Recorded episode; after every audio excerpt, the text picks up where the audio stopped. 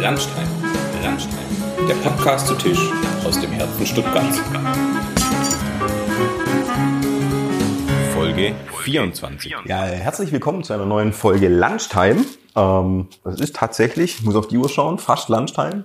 12.37 Uhr kann man, kann man so sagen. Muss ich gucken, dass ich mit meinem Mikro hier keinen Blödsinn mache. Äh, ich sitze witzigerweise, was heißt witzigerweise? Ich sitze im Zauberlehrling in Stuttgart. Also tatsächlich in einer Lokalität, wo es sonst Essen gibt. Mir gegenüber sitzt der äh, Fabian. Hallo. Servus, Elmar. Wir äh, essen leider nicht. Äh, wie ihr euch vorstellen könnt, ist äh, auch hier geschlossen. Ähm, aber wir haben gesagt, wir wagen, wir wagen den Versuch und machen mal eine Live-Folge wieder.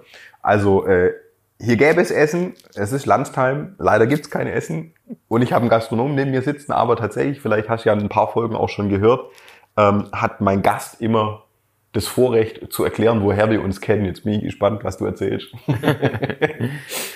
ja, herzlichen Dank erstmal, dass ich hier mitmachen darf bei deinem Podcast. Ähm, wir beide kennen uns schon relativ lange.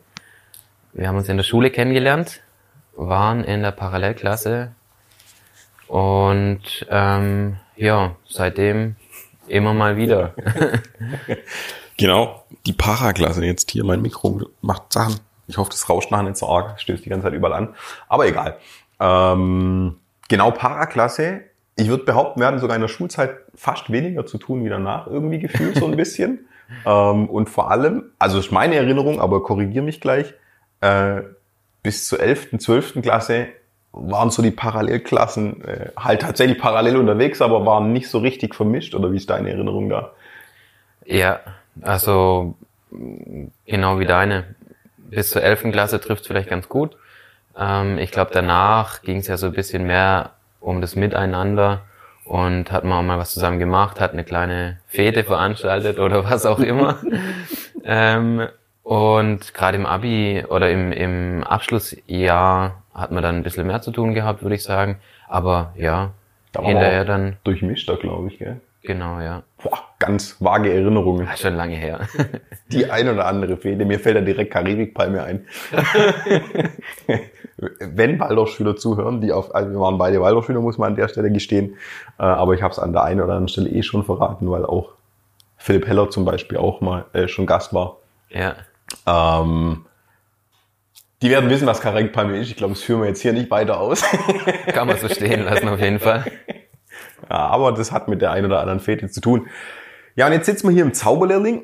Das war mir irgendwie in der Schulzeit, glaube glaub auch lang nicht richtig bewusst, äh, dass irgendwie deine Eltern dahinter stecken.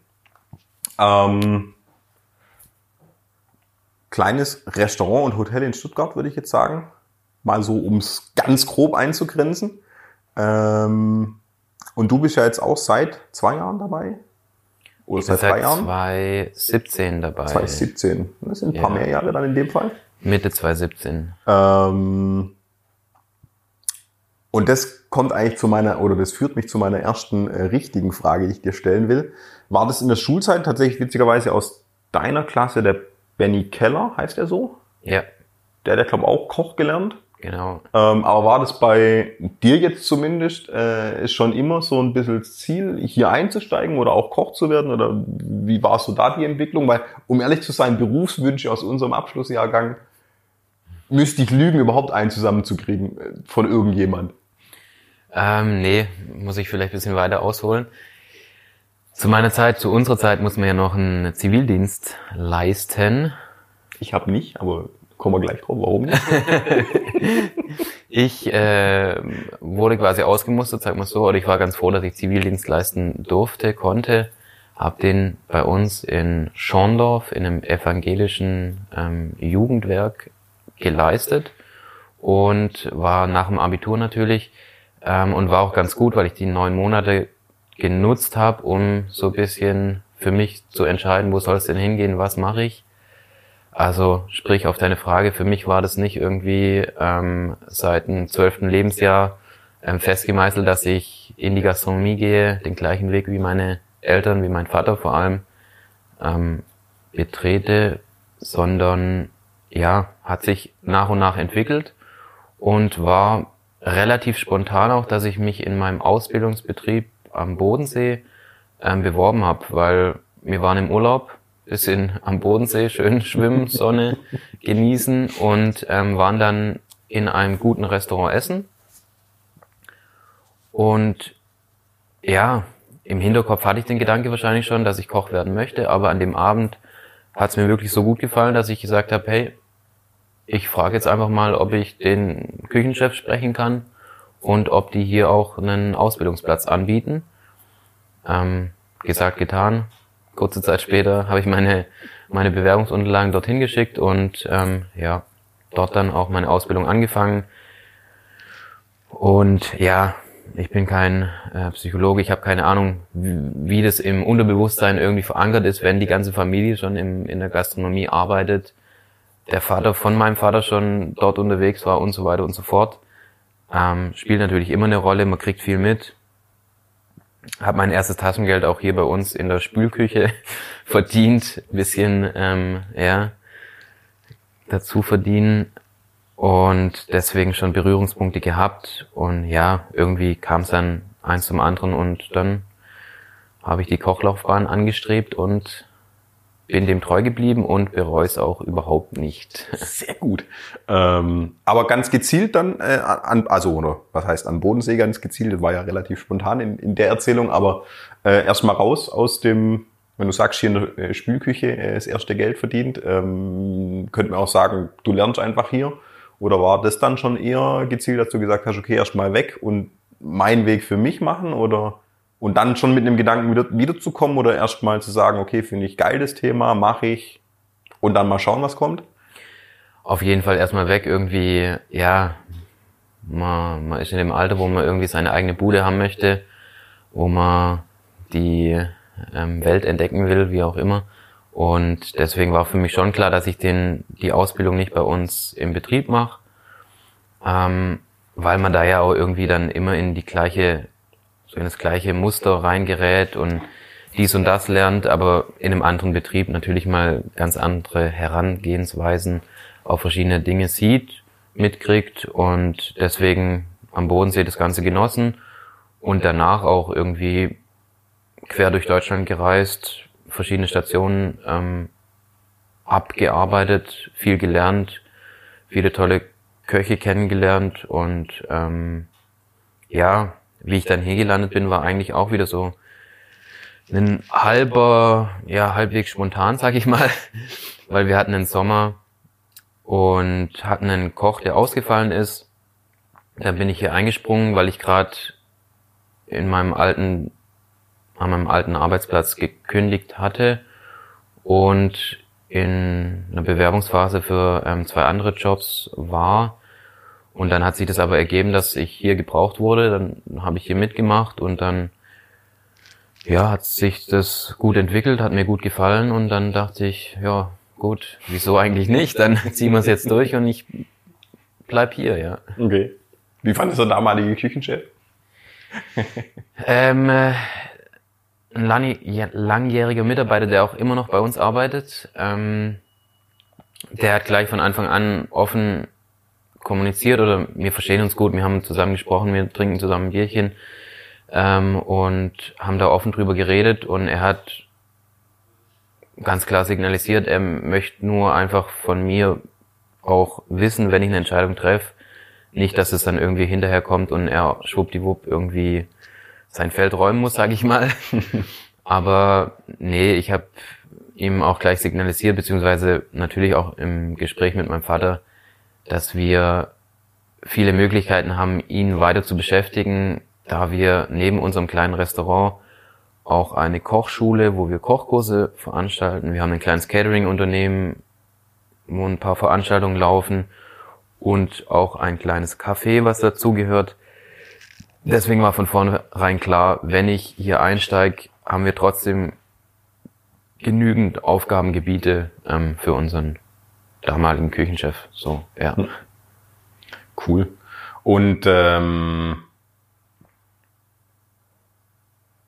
die sind so nur Interesse halber für mich, dass ich check äh, und wahrscheinlich die Zuhörer auch. Äh, man macht eine Kochausbildung und dann, also jetzt bist du Küchenchef, kann man das einfach direkt danach werden, wenn man wollen würde. Also man könnte jetzt sagen, man, man presst dich da einfach kurz durch. Du hast einen richtigen Vater, äh, gerade fertig gelernt und man installiert dich. Oder ähm, also einmal ist wahrscheinlich die Frage, funktioniert das überhaupt vom, vom Können und Abläufen her? Wahrscheinlich weniger, vermute ich mal.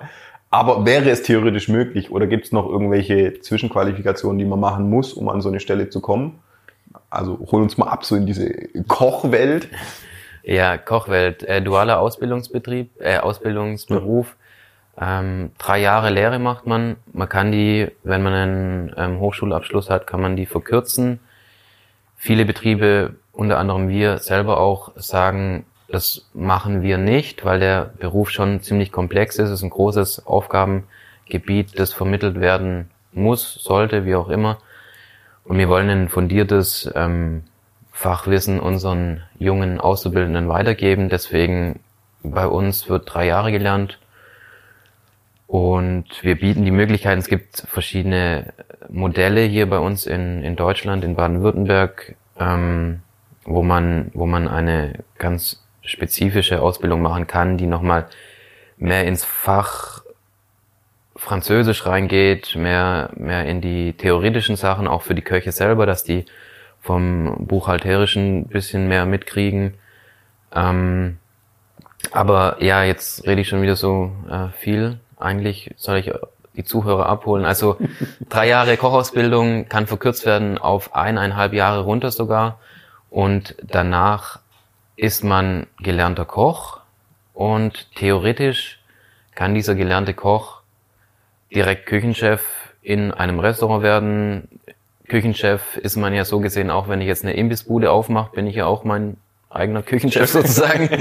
ähm, früher war es so, dass man einen ähm, Meister benötigt hat, um ein, ein Gewerbe zu eröffnen sozusagen, aber inzwischen ist es so, dass man den Meister nicht mehr braucht. Das heißt, wie gesagt, ich könnte nach eineinhalb Jahren Kochausbildung, kann ich meine Imbissbude aufmachen, kann ich mein Restaurant aufmachen. Aber wie du sagst, natürlich ähm, ist es ratsam, sowas zu tun, beziehungsweise gibt es viele, die dann schnell da wieder auf die Schnauze fallen, weil natürlich, wenn ich sowas noch nie gemacht habe, dann äh, habe ich keine Erfahrung damit, muss ich jetzt mein, mein Tagesgericht für einen Zehner verkaufen, muss ich das eher für 15 Euro verkaufen, weil ich ja die Miete, Pacht, die Heizkosten, die Wasserkosten und so weiter und so fort alles ähm, eigentlich in meiner ersten Kalkulation vergessen habe und nur irgendwie meinen Materialeinkauf berechnet habe. Kann ja auch sein, dass es passiert, je nachdem, was für eine Ausbildung man macht. Und deswegen ist es immer ratsam, dass man auf jeden Fall nach der Kochlehre nochmal ein, zwei, drei Jahre dranhängt, bevor man irgendwie sich überlegt, was eigenes zu machen.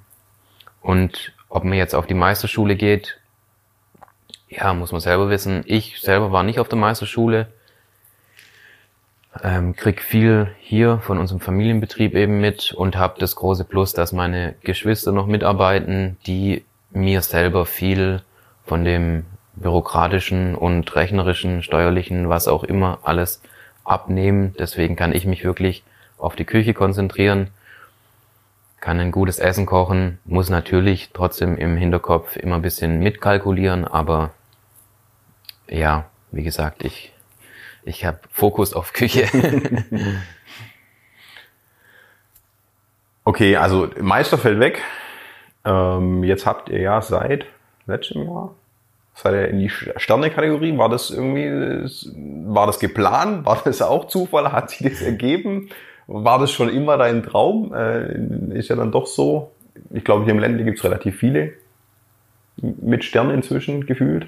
Ja. Wenn man sich so umguckt, aber äh, habt ihr jetzt neu dazu bekommen? War das irgendwie so dein persönlicher Ansporn oder wolltet ihr das immer oder wie entwickelt sich sowas? Also ich habe selber in einem Sternebetrieb gelernt, kleines Relais Chateau Hotel, eine gute Adresse am Bodensee, wie gesagt in Lindau und war dann in meinen Stationen danach auch durchweg in ähm, Sternebetrieben, in Sterneküchen, habe dort mein Fachwissen erweitert, fundiert, viel gelernt ähm, und demzufolge war es schon ein bisschen vorgegeben, sage ich mal. Für mich war klar, ich möchte in die Richtung kochen. Ich habe sehr viel Spaß daran, einen geiles Schnitzel zu machen. auch einen schönen Gulasch oder geschnetzeltes Rösti, whatever. Aber das mache ich größtenteils dann privat und ähm, versuche schon in unsere Küche gehoben zu kochen. Wie du gesagt hast, das war 2019, als wir den Stern gekriegt haben. Haben den jetzt äh, zweimal verteidigt sozusagen und ist weiterhin auch ähm, ja unser Ziel. Wir sind ein junges Team, alle haben Spaß daran und es gibt natürlich Motivation äh, den ganzen Mitarbeitern, weil ja, es ist schon wie ein Ritterschlag. Also ein Ritterschlag ist ein bisschen übertrieben vielleicht. Ritterschlag wäre dann, wenn man einen dritten Stern bekommen ähm, bekommt. Aber auch der eine Stern bringt schon äh, sehr viel Aufwind und freut einen persönlich, fürs ganze Team natürlich auch. Und deswegen, ja, Motivation, Ansporn ist da, den auf jeden Fall zu halten. Aber oberste Prämisse bei uns trotzdem, dass die Gäste zufrieden sind und deswegen gehe ich auch jeden Tag, wenn ich denn darf, wenn es gerade kein Corona gibt, äh, jeden Tag zu unseren Gästen raus, gehe an den Tisch, bisschen Smalltalk, erkläre ein, zwei Gerichte, was wir servieren, bisschen Hintergrund dazu auch und suche auch oft dann gegen Ende des Gesprächs oder wenn sie gerade unser Restaurant verlassen, möchte das Feedback von den Gästen weil ja, Stern ist schön und gut, bringt vielleicht auch den einen oder anderen Gast zu uns, der sonst nicht aufmerksam auf uns wird. Aber trotzdem am wichtigsten eben, dass die Gäste einen schönen Abend hatten, dass denen geschmeckt hat und dass sie zufrieden sind. Und ja. Trauen Sie sich auch, wenn, also krieg, kriegst du auch ehrliches Feedback? Also stell mir jetzt so vor, dass man ja doch gehemmt ist, selbst wenn einem manche drücken übers, übers Trinkgeld aus oder so, oder aber ganz oft ist ja so, dass man eher nichts sagt und halt nicht mehr kommt. Das ist ja eigentlich das Schlechteste, was passieren kann. Ja. Also kriegst du schon ehrliches Feedback dann? Also ich würde sagen, ja. Wir haben schon, ich sage jetzt mal, einen, ähm, wir hatten schon den einen oder anderen Fall, wo dann die Leute Sachen anmerken, gerade auch irgendwie, der eine sagt, ja, es war jetzt durchweg richtig gut, ähm, war alles perfekt, er muss nur anmerken, er fand jetzt den Wein zu dem Gang, fand er nicht ganz so passend, mhm. aber da sagen wir halt auch, okay, wir haben den für uns getestet, wir fanden es gut, das persönliche Geschmack. Genauso sagt der eine, vielleicht mal, ihm war ein bisschen zu viel Säure in dem Gericht jetzt. Und ja, dann stehe ich da und sag, wir für unsere Küche, wir wollen gerade den Gaumen ein bisschen reizen, wir wollen ähm, den herausfordern, wir möchten, dass ein bleibendes Erlebnis da nach dem Abend ähm, bleibt sozusagen, weil also wir, ja, wir, wir kitzeln den Gaumen lieber, wie wenn dann irgendwie der Abend rum ist und der Gast nachher zu Hause ist und sagt, ja, war, war echt lecker, war gut, aber kann sich gar nicht mehr so an, an irgendwelche Ecken, Kanten, Herausforderungen erinnern. Deswegen sind wir in der Richtung auch eher unterwegs, dass wir, ja, wie ich gesagt habe, halt ein bisschen herausfordern. Hm. Mehr würzen, überwürzen, mit der Säure spielen, mit den Texturen spielen und ja. Zwei Fragen sind mir gerade gekommen. Äh, erste Frage, äh, kochst du gern privat?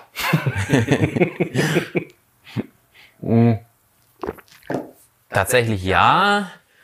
Ähm, kann aber direkt auch am Anfang sagen, dass es bei mir in meiner Tiefkultur auch eine eine schnelle Pizza gibt, sag ich mal. Stark. Das gibt's auf jeden Fall auch, weil ich zugeben muss, ich meine, jetzt ist es lang her, wo wir normal geöffnet hatten. Aber wenn wir hier normal arbeiten und ich nach elf, zwölf Stunden, wie auch immer, nach Hause komme und trotzdem nachts noch irgendwie einen kleinen Mitternachtssnack möchte, dann habe ich keine Lust, nochmal irgendwie groß eine halbe Stunde, dreiviertel Stunde anfangen zu kochen. Da tut's dann irgendwie ein, ein Semmel oder, oder halt mal eine schnelle Pizza, wie auch immer. Aber findet beide statt und gerade die Zeit jetzt zu Corona ähm, genieße ich schon auch, dass ich mit meiner Freundin mal ausgiebig und schön koch. Ähm, aber genauso, gestern Abend gab's Indisch, haben wir bestellt. also ja, beides. Ihr supportet auch die anderen. Genau, ja. So. Das wäre jetzt positiv ausgedrückt. nee, spannend, weil äh, von dem einen oder anderen Koch habe ich schon gehört, dass halt er dann, weil es Arbeit ist, sozusagen privat eigentlich nicht mehr so viel Bock hat zu kochen ähm, weil er sagt, er muss schon den ganzen Tag kochen. Und äh, dann muss es nicht mehr sein. Ähm, hat mich jetzt interessiert. Ja. Also ist wahrscheinlich beim Profisportler auch so, der muss dann mit dir auch nicht zwingend noch mal eine Runde joggen gehen äh, in der Freizeit irgendwie, weil er sagt, das ist mein Beruf. Kann ich mir schon vorstellen. Aber äh, eine Fertigpizza ist ja auch nachts. Immer am besten. so wie Nudelsuppe. Wenn man feiern war und das ein oder andere Glas Bier getrunken hat, kann das auch Weltklasse sein. Äh, jetzt habe ich gerade zwei Fragen gesagt und mir fällt schon wieder die andere Frage nicht ein. Ah, genau. Äh, das Sterne-Game nochmal. Äh, du hast ja vorhin schon drei Sterne an, angeschnitten. Jetzt kommt einmal eine ganz dumme Frage. Zwei Sterne. Äh, was ist damit? Also springt man gleich auf drei und, und, und wie funktioniert, also keine Ahnung, wie tief man da einsteigen kann, aber wie funktioniert dieses Sterne-Game? Also wie holt man sich ein? Also ähm, der Stern wird vom Michelin, der Reifenhersteller quasi, hat einen, einen Reiseführer, den er macht und da bewertet er halt ähm, Hotels und Restaurants. Jetzt darf man es nicht verwechseln, Hotels können ja fünf Sterne bekommen, die werden nicht von Michelin vergeben, das ist eine andere Klassifizierung sozusagen, ähm, anderes System. Der Michelin verteilt Sterne für die Restaurants, die ein Stern bis drei Sterne ähm, sein können. Und dann gibt's ganz viele andere Führer, Restaurantführer, die, sei es jetzt der Schlemmer Atlas, der Varta Guide, äh, Gusto, vergibt Pfannen, da kann man bis zu 10 Pfannen bekommen. Gomio gibt's, der vergibt bis zu 20 Punkte. Ähm, also ist alles ein Bewertungssystem sozusagen und die schicken alle ihre Tester los, deutschlandweit, die anonym testen. Und ebenso der Michelin auch. Und wenn jetzt eben publik wird, hier macht ein neues Restaurant auf, wo irgendwie Ambitionen hat, wo gehoben kocht, dann muss man schon ein bisschen Glück haben, dass direkt am Anfang, sage ich mal, so ein Tester kommt, das Restaurant besucht und ähm, dann bewertet. Und es ist so, dass die auf jeden Fall öfters kommen. Also gerade wenn es um den ersten Stern geht, hat das Restaurant einen Stern verdient.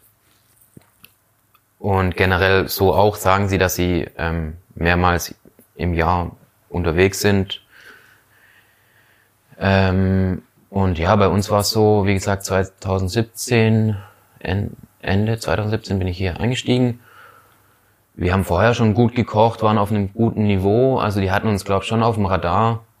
Selber kann man das ja nie so sagen, weil die sich eigentlich nie outen. Es war dann 2019, nee, anders, 2018, 2018 im März, der wird immer im März verliehen, der, der Führer, der die Sterne ähm, vergibt, da das Büchlein. Und quasi als der verliehen wurde, kurz danach, war bei uns im Restaurant ein einzelner Gast, der mich dann nach dem Abendessen hat er unserem Restaurantleiter gesagt, ja, er wird gerne mit dem Küchenchef reden. Dann bin ich raus und dann hat er gesagt, ja, hier, ähm, er kommt von Michelin, er hat jetzt hier heute Abend getestet und hat noch ein paar Fragen, er möchte Datenabgleich machen, ob die Angaben stimmen, ob wir so und so offen haben und so weiter und so fort. Und hat sich so gesehen geoutet. Ähm, deswegen weiß ich von dem einen Besuch und ich habe ihn da natürlich dann auch gefragt, ja, und wie fand das jetzt, was, was kann er sagen und so weiter und so fort. Da will man ja wissen. Ähm, da kann er natürlich nicht viel dazu sagen, darf er nicht sagen. Er sagt nur ganz pauschal so, ja, es hat ihm gefallen, es hat ihm geschmeckt, ähm, das und das fand er gut, bei dem und dem Gericht hätte er jetzt irgendwie vielleicht ein bisschen was anderes erwartet oder ähm, ja, gibt da so ein vages Feedback, sage ich mal. Hm.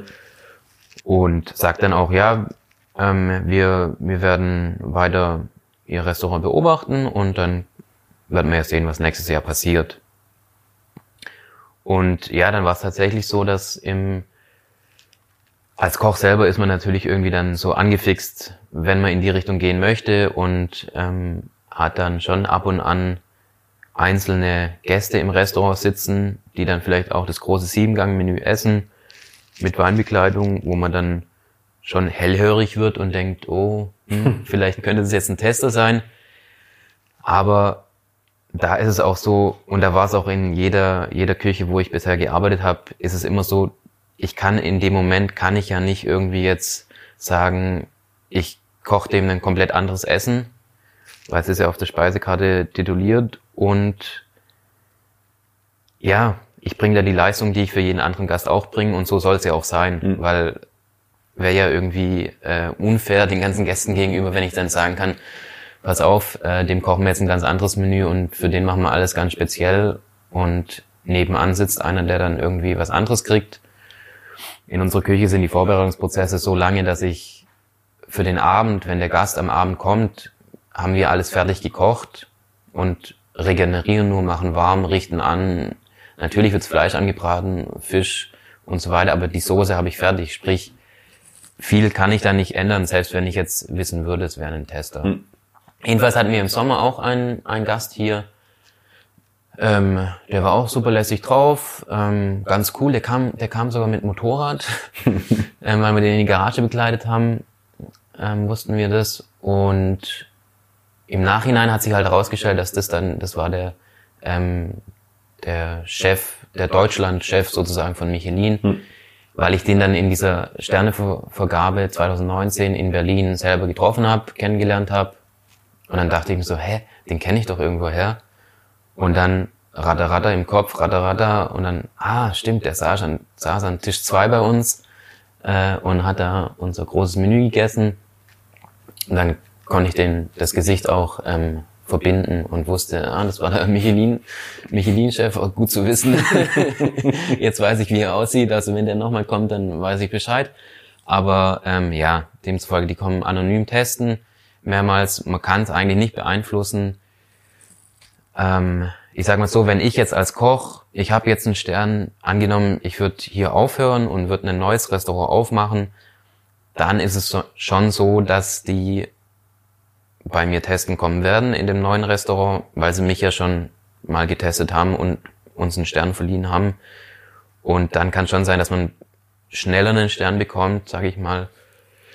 Aber bei einem guten Freund von mir, Bernd Bachhofer, ich glaube, bei dem hat es 14 Jahre gedauert, bis, bis die dann mal einen Stern gekriegt haben, obwohl die durchweg eigentlich auf dem Level gekocht haben. Wir hatten das Glück, bei uns ging es bisschen schneller, wie gesagt. Ähm, ja, was soll ich dazu noch erzählen? War schon viel. War viel, oder? Viel Input. ja. Nee, weil du vorhin auch den Vergleich hattest mit, mit Hotel und äh, beim Hotel auch hören sagen, ich bin kein Experte, äh, spielen ja noch ein paar andere Sachen mit rein, wie behindertengerecht das Ganze ist und so weiter, äh, um dann so einen Grundstock an Sternen zu kriegen, in An Anführungszeichen. Und dann geht's halt nachher ab drei irgendwie los, dass es dann was Besonderes wird. Ähm, aber da spielen ja auch technische Ausstattung und so schon auch eine Rolle. Ist jetzt in dem Fall ja eigentlich nicht so, wenn man so eins zu eins vergleichen wollen würde, sondern im Endeffekt ist der, wenn im Zweifel geht, dann gibt es ihn zu erkennen. Das heißt, der geht ja auch nicht in die Küche Ja. und guckt eure Abläufe an oder so, ähm, sondern der lässt sich ja wirklich nur geschmacklich sozusagen leiten, in Anführungszeichen. Genau. Und bei einem Das Hotel, weiß ich, müssen sie halt relativ viel außenrum an Basis schon mal bringen, damit es dann, keine Ahnung, jetzt, ihr habt ja ein kleines Hotel, ihr seid wahrscheinlich nicht ganz so behindertengerecht ausgestattet. Wäre ein schwierigeres Game, Ja, also das Hotel beim, da zu pimpen wahrscheinlich. Gen oder? genau, beim, beim Stern ist es so, die sagen, ihr Credo ist wirklich, es wird bewertet, was auf dem Teller ist. Hm. Was sich da befindet, wie es schmeckt, wie es aussieht, wobei das Aussehen wahrscheinlich nur zweitrangig ist. Ähm, Geschmack zählt. Hm. Und deswegen hat ja auch in Bangkok gibt's gibt's eine Suppenküche, einen, einen Straßenimbiss, wo auch einen Stern hat. Ähm, wird immer legerer, sage ich mal. In Frankreich die die großen Drei-Sterner, die sind schon ziemlich pompös, sage ich mal, und und schick und immer auch sehr viel Service, der geboten wird. Ähm, Sie sagen, eigentlich zählt es nicht. Ich sag, das zählt vielleicht in gewissen Rahmen schon, weil wird jetzt bei uns im Restaurant, ich sag mal, ähm, nach Kloake riechen und äh, ich weiß nicht, ich hätte hätt nur eine Bedienung, die, die alle zwei Stunden mal nach dem Gast guckt, dann ist es schwierig, dass wir den Stern halten würden. Hm. Würde ich jetzt mal sagen, auch wenn der Michelin sagt, sie bewerten nur das Essen. Also sprich, wenn ich Vollgas koch, wenn ich richtig geil koch, aber halt irgendwie das drumherum nicht auch in eine gewisse, in einem gewissen Rahmen ist, dann ist es, glaube trotzdem schwierig. Und beim Hotel ist es so, wie du sagst, man braucht gewisse ähm, Grundvoraussetzungen. zum Beispiel wir haben, ähm, wir können keine fünf Sterne im Hotel bekommen, weil dazu brauchen wir einen Aufzug. Hm. Dazu brauchen wir, ich meine, wir brauchen auch einen Pool. Da gibt's, wir, wir brauchen eine große Empfangslobby. Ja, also wir müssten irgendwie unseren Geht mal beim Zauberjährigen vorbei und guckt, ob das funktioniert. müssen das bisschen ähm, ummodellieren, wie auch immer. Man braucht einen 24-Stunden-Concierge, der immer vor Ort ist. So Geschichten zählen damit rein. Deswegen ähm, ja, gibt's da gewisse Kriterien, die es jetzt beim, bei der Sternevergabe im Restaurant vielleicht vordergründig nicht gibt. Ja, ja, eben, aber sp- spannend eigentlich, ja, das mal sozusagen. Weil, weil ihr ja äh, klein, klein und schnucklig seid, ist ja jetzt nicht sozusagen hier irgendwie ein Riesensaal Ja. äh, mit Kronleuchtern oder so. ähm, wie gesagt, wir, wir dürfen auch Schleichwerbung machen in dem Fall, weil äh, sobald wieder möglich, äh, äh, geht gern hier essen, habe ich auch schon gemacht. Und haltet euch zurück bei den Zwischengängen mit dem Brot. Hat die Brotfalle, ja. die Brotfalle, da bin ich das letzte Mal extrem reingetappt. Weil es so lecker war. Oh, fuck. Das ah, soll man nicht sagen, fuck. Na egal. Aber es war echt so, am Schluss haben wir um den Nachtisch gekämpft, weil alles so gut war. Aber das Brot war halt auch gut. Das könnte auch so verkaufen, glaube ich. Ja. Wird der ein oder andere auch so abnehmen. Äh, So, Sterne-Game. Jetzt überlege ich, habe ich noch eine Frage vergessen, die, die mir vorhin gekommen ist. Ich habe immer hier so ein schönes Pad liegen, um mir Fragen aufzuschreiben und schreibe sie nie auf. ist immer gut. Ähm, aber du hast vorhin schon angerissen, also kleines Hotel, Kochschule. Witzigerweise habe ich da auch schon mal einen Kochkurs gemacht und mir, glaube ich, nichts gemerkt. Um ganz ehrlich zu sein, irgendwann habe ich das Rezept abgeheftet. Und ich ja glaube, ich, immerhin. ich, glaube, ich wollte es einmal nachkochen, ist mir aber, war das, ich glaube, es war Hase oder so. Und mir ist Hat halt, irgendwas gefehlt oder man konnte es nicht. na, mir ist Ja. halt, mir ist halt absolut nicht gelungen daheim. und, und ich glaube, danach habe ich es wieder bleiben lassen. Ähm, das äh, hätte das klasse funktioniert, wäre ich jetzt wahrscheinlich auch Koch. Ähm, nein. Also Kochschule, äh, Zauberlehrling, Restaurant, dann Hotel, haben wir ja gerade schon angeschnitten. Äh, und du hast ja vorhin schon irgendwo im Nebensatz gesagt, ein kleines Café. Ähm, wie kam es dazu? All- nur, Ja, nur, nur eine Küche zu langweilig, oder? Nee, witzige Geschichte. Eigentlich war mehr oder weniger- weniger mein Vater am Drücker. Wir haben gegenüber ein kleines Café jetzt. Und es kam dazu, weil in dieser Räumlichkeit in den letzten drei Jahren, bevor wir das jetzt, seitdem wir es betreiben, davor war jährlich ein Besitzerwechsel. Einmal war ein Fischrestaurant drin, einmal einen Italiener und ich glaube einmal ein Grieche, ich weiß es nicht mehr. Jedenfalls hat mein Vater irgendwann gesagt, ihm käst es an, dass da irgendwie jeden, jedes Jahr hat er dann einen neuen, neuen Nachbar und ähm, kann auch nicht sein, dass, dass sich das nicht halten kann. Jetzt pachten wir das mal und ähm, gucken, ob wir da was hinkriegen, was, was auf äh, lange Sicht bleiben kann. Und haben uns da gezielt auch abgesondert, also ein bisschen abgegrenzt, sage ich jetzt mal, zu unserem Gourmet-Restaurant hier. Und haben dann ein kleines Kaffee gemacht, was hauptsächlich Bioprodukte verwendet. Wir bieten Kaffee, klar, Frühstück, Frühstück, Mittagessen, Abendessen an und eher auf der gutbürgerlichen Ebene bisschen französisch angehaucht. Flammkuchen gibt's auch. Wir machen aber auch Maultaschen selber und ähm, versuchen da halt dann auch dem Gast, der bei uns jetzt gerade im Hotel mal drei, vier Tage bleibt, nur ein Abend ins Gourmet-Restaurant geht. Was macht er an den zwei anderen Abende? Wäre ja schön, wenn man den auch an uns binden kann, sage ich jetzt mal. Und äh, bieten dem deswegen da eine, eine ähm, schöne, leichte Küche an, auf Grundbasis von Bioprodukten, haben eine Terrasse, was im Sommer natürlich ganz schön ist, weil wir hier in unserem Gourmet-Restaurant halt keine Möglichkeit haben, eine Außenwirtschaft zu machen. Und ja, haben das da dann angefangen. Jetzt inzwischen bin ich mit meinen Geschwistern, haben wir eine GBR da gegründet und ähm, ja, schauen, dass der Hase da rennt, wenn er denn rennen darf. Aktuell leider auch nur eben To-Go-Angebote. Genau, jetzt äh, wir spielen ja nächste Woche wahrscheinlich aus, von dem her äh, haben wir nicht so viel Latenz, dass Corona vorbei sein wird. Es dauert wahrscheinlich noch eine Weile. Ähm, hat man vorhin in, in Anflügen auch schon und witzigerweise hast du vorhin Bachhofer gesagt. Ich glaube, Bachhofer hat sein, sein Lieferkontingent ganz gut erwischt. Der, der hat da, glaube ich, einen ganz guten Reibach gemacht. Äh, ich kenne jetzt Bachhofer über den TVB Stuttgart, weil er da eben auch ähm, im VIP-Bereich äh, zum Teil gekocht hat. Gerade ja auch nicht großartig doch. Ähm, wie schaut die Lage aus? Jetzt seid ihr ja wahrscheinlich in den ersten Lockdown geraten, in den zweiten Lockdown geraten, jetzt hast du schon gesagt to go. Ähm, kann mir aber vorstellen, im Sternebereich ist jetzt nicht so einfach wie eine chinesische Nudelpackung, die eigentlich auf. Ich, witzigerweise, ich dachte so, McDonald's und Burger King und KFC, wie sie alle heißen, die haben schon, also die müssen es ja geahnt haben mit ihrem perfektionierten Drive-In-Angebot. Das ist ja schon krass, aber also stell mir schon so vor, so eine Nudelbude ist ja eher darauf ausgerichtet, dass die Leute wieder gehen. Ihr ja eigentlich, dass man hier verweilt, einen schönen Abend hat, genießt, eine Weinbekleidung hat etc. Äh, wie lässt sich das umsetzen? Also ganz kurz noch zum Bernd, zum Bachhofer. Der war witzigerweise stand der, als wir hier 1993 hat mein Vater hier ja angefangen, das mit meiner Mutter zu machen. Meine Mutter hauptsächlich im Hotel natürlich, mein Vater in der Küche. Und der Bernd Bachhofer stand auch bei uns mit meinem Vater in der Küche, witzigerweise, bevor er nach Weiblingen ist und da sein eigenes Restaurant aufgemacht hat, nur als kleine Side-Info. Und ähm, ja, ich bin im regen Kontakt mit ihm, habe mich ein bisschen mit ihm gebettelt, weil wir gesagt haben, so Valentinstag mal gucken, wer mehr Menüs macht sozusagen. Am Ende waren wir ziemlich ähm, Auge auf Augenhöhe, sage ich mal. Wir hatten beide ein ziemlich gutes Geschäft.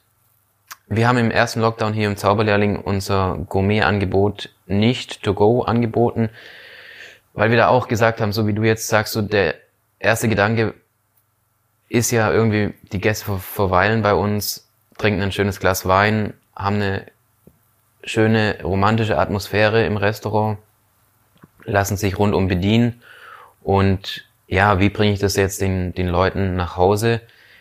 Inzwischen seit Dezember bieten wir auch ein schönes Fünfgang-Menü für die Leute zum Zuhause warm machen an und ähm, gehen da schon sehr ähnlich in die Richtung, wie wir es auch im Restaurant anbieten. Also ich schreibe eine schöne Anleitung für die Gäste, dass die ganz genau wissen, was sie machen müssen.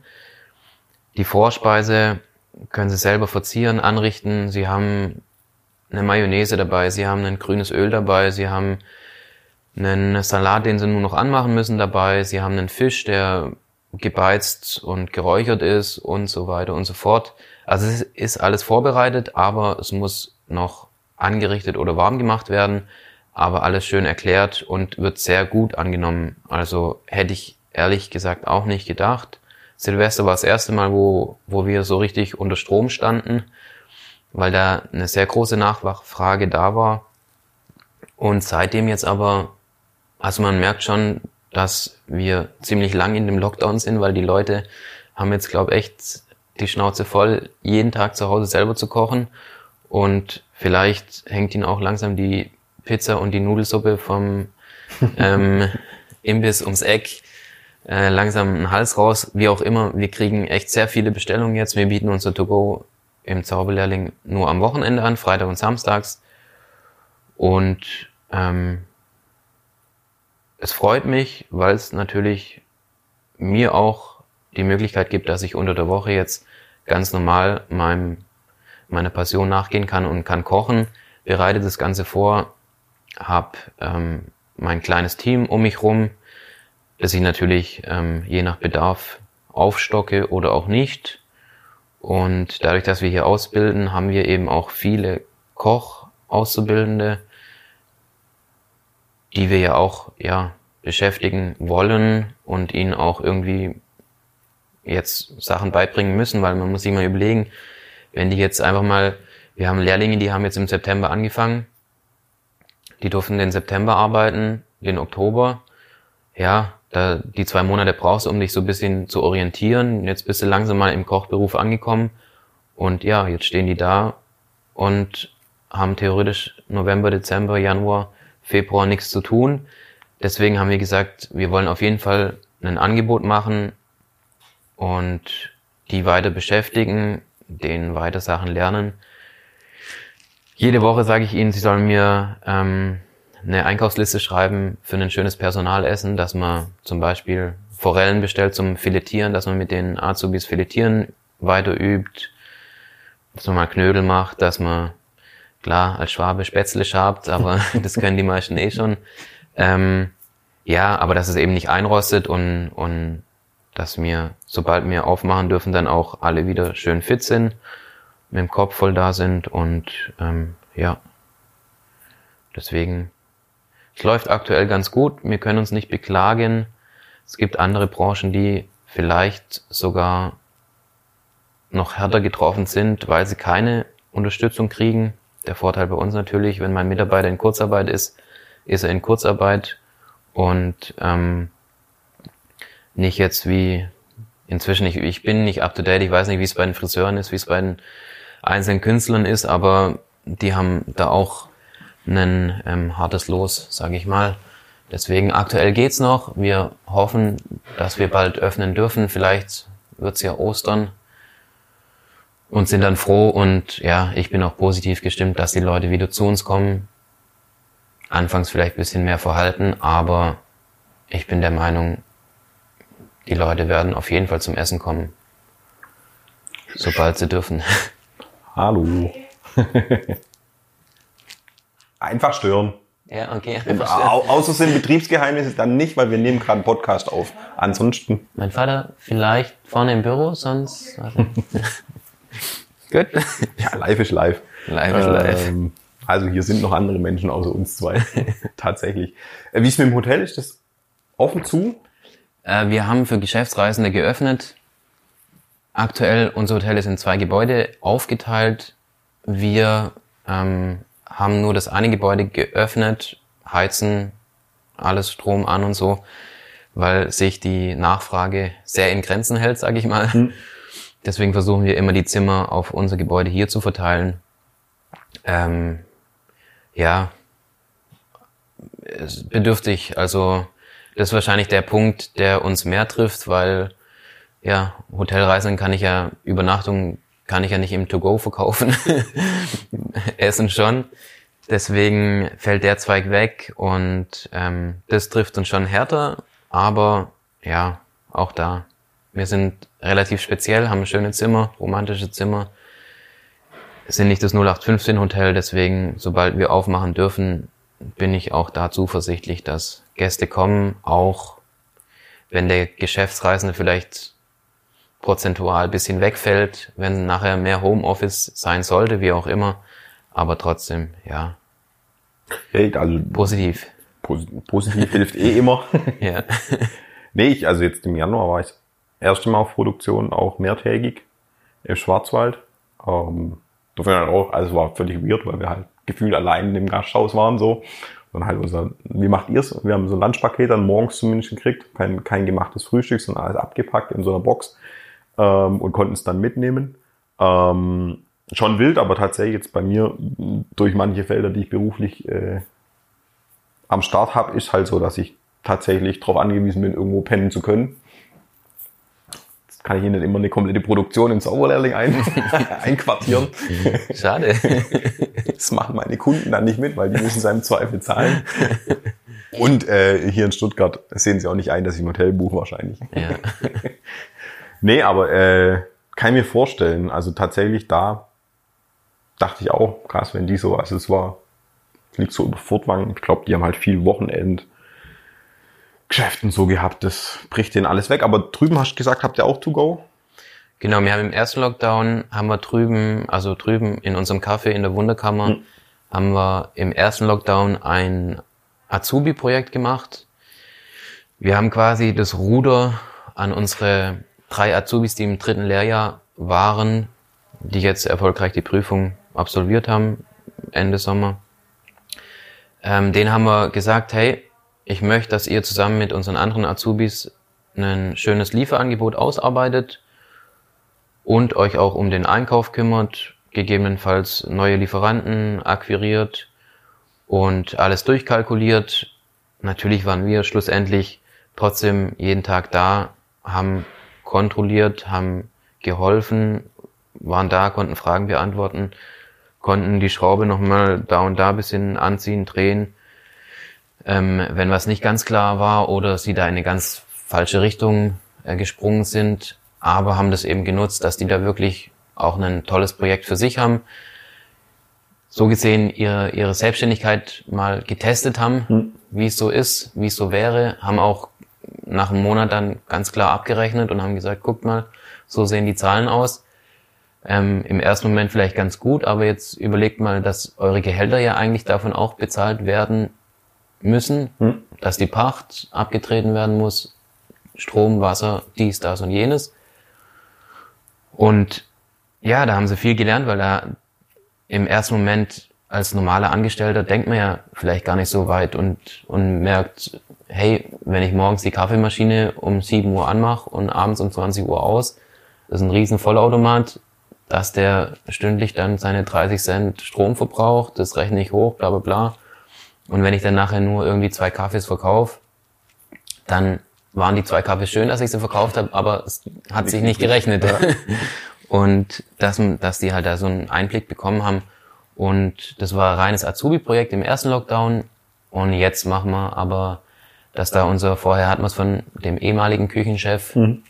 ähm, der kümmert sich da jetzt aktuell drum mit den Azubis und ja, bieten wir hauptsächlich am Wochenende eben eine schöne Frühstücksbox an und aber auch Tagesgerichte, die aber auch abgeholt werden zum Zuhause warm machen. Also wir sind jetzt nicht so wie der, wie der Asia-Imbiss ums Eck, wo man quasi die Speise warm abholt, sondern ähm, man muss immer noch ein bisschen was selber machen. Man, man muss regenerieren zu Hause, ja, selber machen. Genau. Schön. Äh, und und ähm, weil du es gerade angesprochen hast mit den Azubis und das eigene Realprojekt und so, bildet ihr aus, damit ihr sozusagen äh, Nachschub habt, in Anführungszeichen, oder einfach, weil es so ein bisschen ähm, ja, Anspruch ist, verpflichtet, irgendwie Wissen weiterzugeben. Also wie handhabt man das? Manche Betriebe machen das ja ganz, also jetzt nicht im Kochbereich oder im Gastronomiebereich, bilden ja aus, damit sie sozusagen neue Arbeitskräfte haben. Manche sagen auch, wenn sie nicht selber ausgebildet haben, finden sie keine guten Leute. Wie ist es bei euch so? Oder bleibt dann mal einer da, die anderen wollen weiter? Weil du teils, auch gesagt teils, hast, irgendwie weiterziehen ja. hat für dich schon auch Sinn gemacht. Du hast das ja. so ein bisschen gemacht. Ja, ich sag mal so, nach drei Jahren Ausbildung kennt man den Betrieb ja ziemlich gut. Hm. Ich wusste damals in meiner Kochausbildung mehr oder weniger, ja, wusste ich wie der Küchenchef, wenn der jetzt sagt, wir machen ein neues Gericht mit, mit Reh im Hauptgang, dann wusste ich schon, okay, da wird hundertprozentig in der Soße, werden wir Preiselbeeren verkochen, weil die eine schöne Säure geben und werden ähm, irgendwas mit Kartoffel und Sellerie machen, weil es gut passt und jetzt im Herbst Maron oder wie auch immer. Man lernt den Betrieb kennen, man lernt den Koch kennen und deswegen als junger Mensch zieht man in der Regel auf jeden Fall weiter. Ähm, natürlich hängen ein paar Auszubildende da nochmal eine Zeit dran, die sie hier bleiben die sie vielleicht auch brauchen, um sich irgendwo anders zu bewerben, um sich klar zu werden, wo wollen sie hin, wollen sie ins Ausland, dies, das, jenes. Aber generell, wieso wir ausbilden, wir bilden seit Anfang an aus. Mein Vater hat es gemacht, ich stehe da auch stark dahinter, finde es eine gute Sache, wissen, der, ja, der Kochberuf muss weitergegeben werden. Die jungen Leute ähm, sollen auch noch in 100 Jahren wissen, äh, wie man einen gescheiten Eintopf kocht oder Spätzle schabt oder halt auch ein schönes Rinderfilet zubereitet. Ähm, und ja, weiß nicht, was ich da noch sagen soll. Also uns ganz wichtig natürlich auch, wir gucken uns jede Ausbildungsbewerbung oder auch jede andere Bewerbung laden wir ein. Wichtig, lernt man ja vielleicht mir als Waldorfschüler, ähm, dass man irgendwie jetzt nicht nur auf die Zahlen guckt, auf die Noten, was auch immer, sondern den Mensch an sich anguckt. Mhm. Und deswegen kommt jeder zu uns zum Vorstellungsgespräch und auch anschließend zum Probearbeiten. Weil ja, selbst beim Vorstellungsgespräch kannst du ja mal einen schlechten Tag haben oder ist dir gerade irgendwas passiert, wie auch immer. Probearbeiten, man lernt sich kennen und dann wird entschieden, geht es, passt es, kann es was werden. Ja. Okay, aber kommt dann, also andersrum, wenn man jetzt so überlegt, du bist ja auch hier losgelaufen als Spielhilfe und kamst dann zurück, klar als elterlicher Betrieb, aber gibt es solche Sachen auch, dass irgendwie der Azubi vor fünf Jahren halt dann so seine Station gemacht hat, aber keine Ahnung, ich habe es jetzt, sind jetzt auch leider schon über 30. ähm, aber es ist jetzt doch manchmal dann spannend zu sehen, dass es viele irgendwie, die dann ich wollte ja auch direkt nach dem Abi eigentlich nach Australien und wurde nicht eingezogen. Ich wollte mein Ziel eigentlich dort machen, aber die wollten mich halt nicht. Dann bin ich halt nicht gekommen, habe mich jetzt nicht aufgedrängt, warum auch immer sie mich nicht wollten. Tatsächlich hatten wir ja eigentlich noch Wehrdienst. Und ich war auch bei der Musterung, aber im Endeffekt, ich habe nie einen Brief gekriegt. Ja. Ähm, eigentlicher Punkt war aber, dass ja viele irgendwie wieder zurückkommen, äh, zieht's nach Stuttgart zurück oder ein bisschen außerhalb von Stuttgart. Hier scheint nicht ganz billig, Wohnungen zu kriegen und solche Geschichten. Ähm, aber gibt solche Sachen, also dass dann irgendwie der Azubi vor fünf Jahren dann wiederkommt und wieder Bock hat einzusteigen oder? Tatsächlich ähm, war es bei uns so, die Situation direkt nicht. Wir haben alte Azubis oder ähm, Ausgelernte, die wieder zurückkommen, die dann mal wieder, egal ob jetzt nur kurz reinkommen zum Hallo sagen oder ähm, zum bei uns essen. Lustige Geschichte trotzdem, wo wir beim Spüler waren und ähm, beim Zurückkommen und so weiter und so fort. Wir hatten einen Mitarbeiter, der bei uns gespült hat. Der musste dann zwischendurch so immer ein bisschen was in der Küche mithelfen. Hat dann gesagt, hey, wieso eigentlich nicht? Hat dann eine Kochausbildung bei uns gemacht und ähm, war dann auch Postenchef bei uns, ist dann weitergezogen und hat es in Österreich auch, ist er jetzt Küchenchef und macht da eine ganz interessante Geschichte mit, ähm, mit Natur, Naturpflanzen und ähm, ayurvedischen äh, Esskultur und hat sich da was aufgebaut, was man ja Anfang an hat halt bei uns Teller gespült, hat auf jeden Fall einen schönen ähm, Weg zurückgelegt und war auch erst äh, letztes Jahr noch im Juli war er zu Besuch bei uns und hat bei uns gegessen und äh, ja, ist immer schön, auch dann irgendwie so den persön die persönliche Entwicklung von ehemaligen Mitarbeitern weiter zu verfolgen, mitzukriegen. Ähm, ja, wir gehen mit jedem Mitarbeiter eigentlich gut auseinander, sage ich mal, und die Türen stehen offen. Deswegen, falls jemand zuhört, der zurück will, äh, einfach, einfach anschreiben. ja, gerade ein bisschen schwierig, vielleicht neue Leute einzustellen. Aber ähm, ja. Es ist witzig, dass du es sagst mit Österreich, weil ein Koch, der bei der Schräglage war, der hat davor, glaube auch in Österreich gekocht. Vegan, auch, glaube mit Sternen. Mhm. Und ist jetzt auch zurück wieder. Aber das, also das Vegan-Thema war schon so sein Ding und also ich habe auch Landwirtschaftspraktikum machen dürfen und habe da auch geschlachtet tatsächlich. Ähm, also ich kann, kann von mir behaupten, dass ich das ertrag, was da wirklich passiert äh, und trotzdem Fleisch mag. Und ähm, aber der hat mir mal gezeigt, dass vegan halt schon auch ganz geil sein kann. So, ich glaube halt. Dafür andere Kumpels, die irgendwie sagen, ja, ich bin jetzt Veganer und hin und her, und dann geht's ihnen zwei Wochen lang schlecht. Und dann sage ich, ja, aber du weißt schon, was du alles sozusagen nicht aufnimmst, was du halt entweder dich extrem damit auseinandersetzen musst oder halt supplementieren äh, um auf ein Gleichgewicht zu kommen, machen sich manche auch nicht klar. Aber beim Jan war es echt so, der hat dann Sachen gezaubert, wo ich dachte, also hätte ich nicht mitgekriegt so.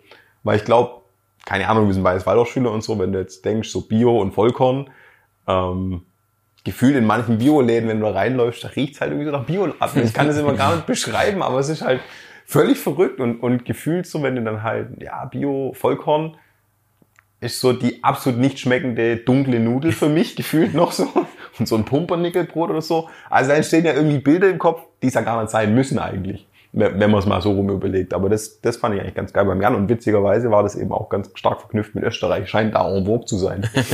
ja, das kann gut sein. Nee, ich habe tatsächlich auch von meinen Eltern jetzt zu Weihnachten ein ähm, vegetarisches Kochbuch geschenkt bekommen und setze mich generell natürlich mit der vegetarischen Küche auseinander, mit der veganen noch nicht so. Wir haben bei uns in, wir bieten also das große Menü, sieben Gänge. Und ich habe, seit ich hier angefangen habe, immer einen vegetarischen Gang auch mit dabei. Ähm, deswegen eh schon immer irgendwie so ein bisschen vegetarischen, eine vegetarische Ader gehabt, sage ich mal. Hm. Ähm, und finde es aber super interessant und ja, ich glaube, es ist wie mit jedem Gebiet, mit dem man sich auseinandersetzen kann. Ich glaube, ausgelernt oder alles erlebt kann man nie irgendwie. Also wenn man vom Leben lernen, lebenslangen Lernen heißt es so, so heißt ja, es genau. ausgeht, dann nicht, nee. Ja, deswegen auch meine Intuition eigentlich, meinen Jahresurlaub immer an einem Stück zu machen und ein neues Land zu bereisen. Also habe ich immer immer probiert, dass wir drei Wochen, wir waren in der Konstellation ein paar Kumpels unterwegs immer. Ich war so für den kulinarischen Teil verantwortlich, fürs kulinarische Abenteuer, Essen. Und die anderen Jungs haben sich dann irgendwie um den Freizeitspaß gekümmert. Ähm, war aber ganz cool. Also ja, wie gesagt, da versuche ich auch immer alles aufzunehmen, aufzusaugen, was es so gibt. Mexiko, Peru, Afrika. Ähm, wo waren wir noch alles? Ja, Thailand. Ähm, deswegen ist Corona echt auch nicht nur scheiße, was das Berufliche betrifft, sondern irgendwie auch, was das Verreisen betrifft, weil ich hätte echt Bock, wieder mal einen anderen Kontinent zu bereisen. Auf jeden Fall. Hängen da äh, Schulkumpels mit drin in dem Projekt? äh, nein. nein? so schnell jetzt Tipps abgegeben beim Freizeitspaß, aber.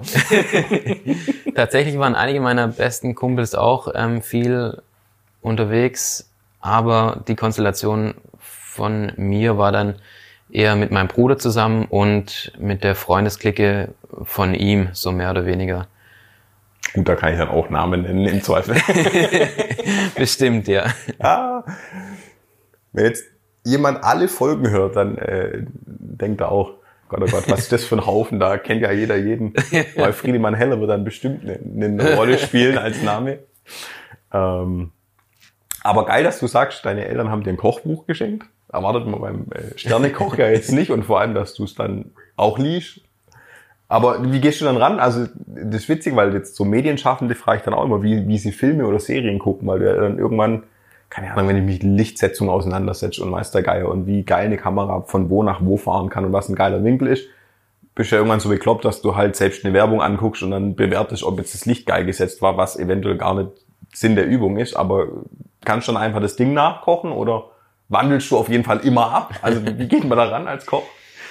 Äh, ich muss zugeben, also zum einen, es war ein Kochbuch eben, was, was eine ganz andere Küche betrifft, die ich noch nie so richtig, das Orientalische, mhm. ähm, noch nie so richtig mich damit auseinandergesetzt habe.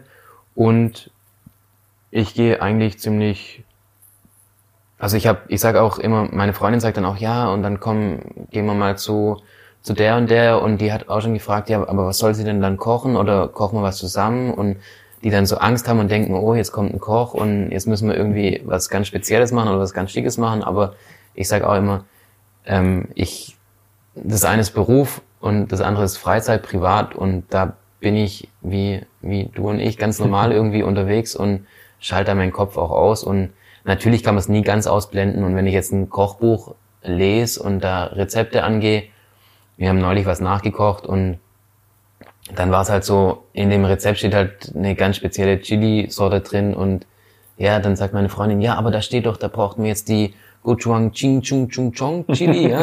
Und dann sage ich halt, ja, gut, und ich habe jetzt hier halt eine ganz normale, stinknormale Chili, jetzt nehmen wir die. Und klar, als Normalsterblicher wird man wahrscheinlich eh nicht rangehen, aber genauso, wenn es dann um Ingwer-Schälen geht, da hat, bei gewissen Sachen hat man so eine gewisse Technik selber für sich oder weiß so einen besten Weg für sich selber und geht dann da vielleicht anders ran.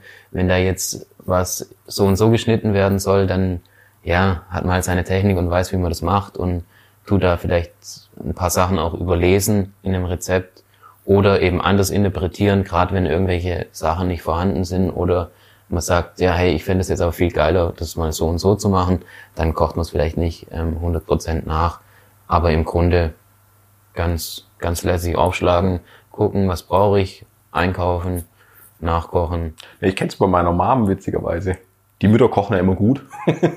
so, zumindest. Bisher war das immer so. Und die, äh, keine Ahnung, die liest ein Rezept und dann weiß ich schon, welche Sachen sie sozusagen tuned.